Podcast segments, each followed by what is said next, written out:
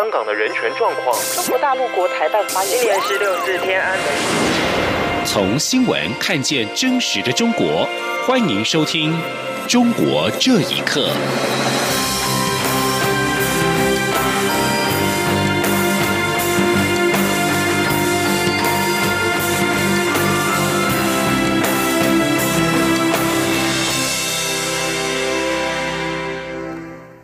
听众朋友们，晚安，欢迎收听《中国这一刻》，我是李自立。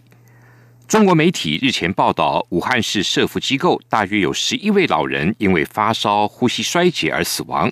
官方当天出面辟谣，并威胁造谣者可判刑七年。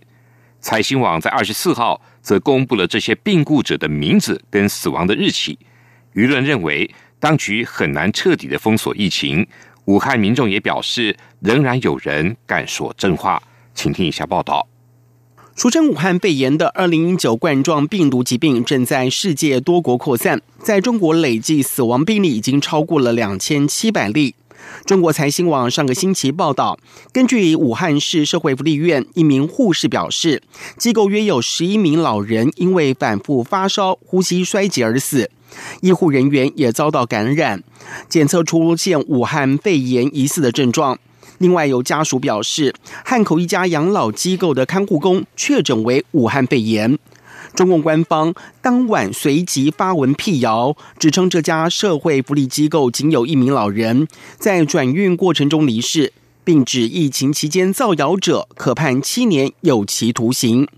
财新网二十四号又报道，列出十一名死亡老人的名单，并指距离疫情源头华南海鲜市场仅数百公尺的武汉市社会福利院，是从去年十二月至今年二月中旬，共有十九人死亡，一人确诊为武汉肺炎，另有六人死于肺部感染，但未有安排病毒检测。但武汉市当局否认了这则报道。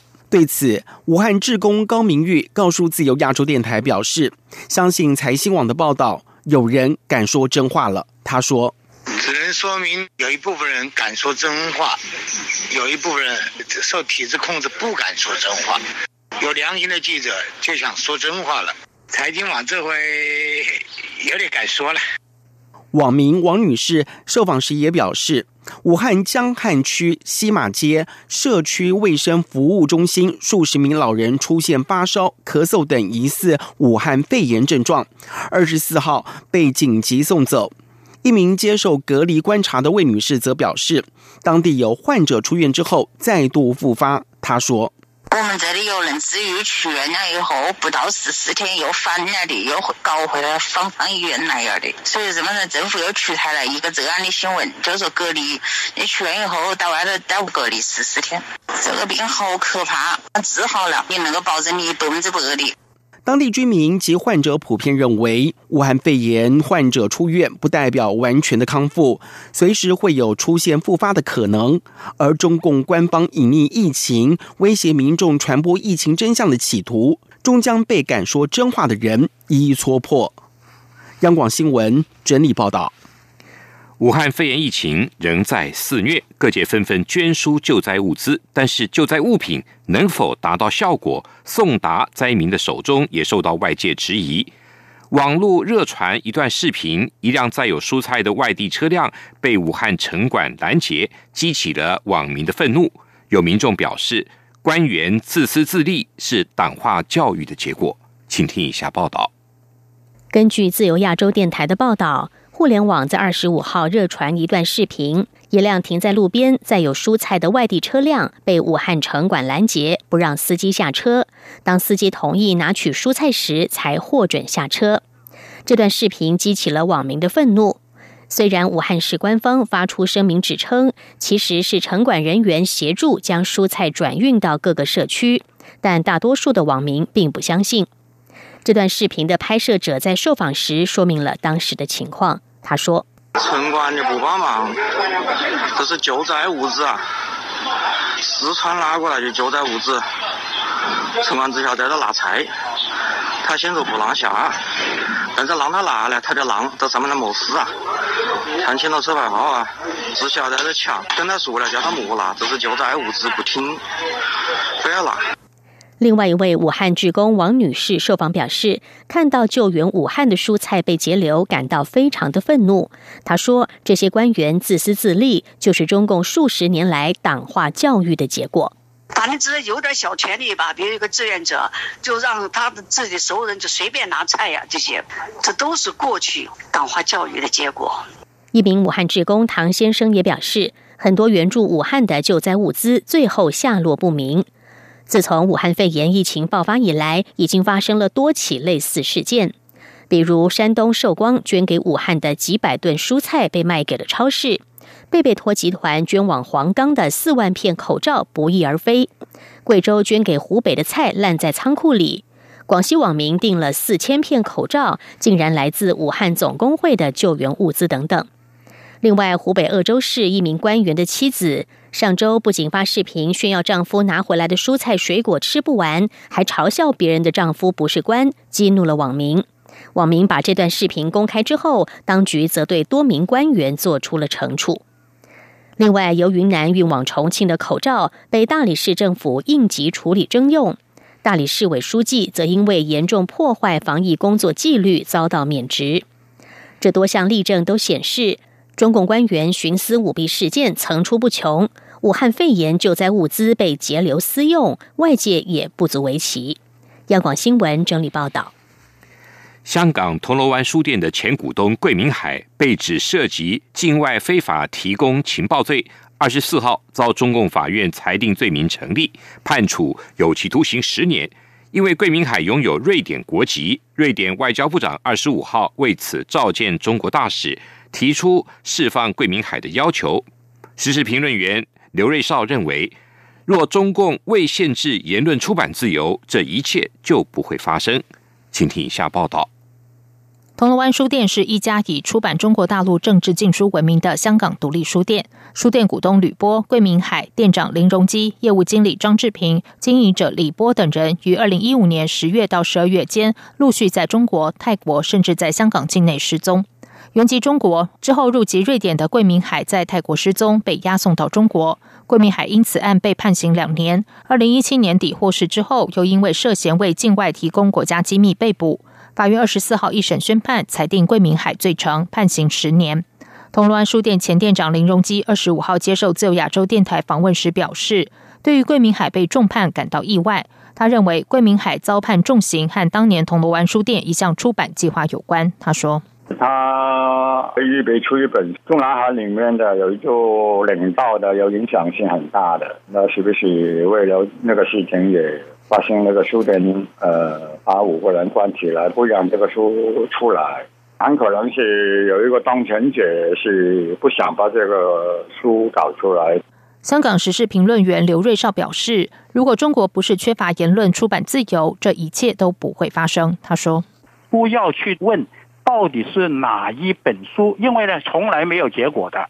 他们过去出版一些书，有一次是真，有一次是假。假的部分，读者都看成是真的。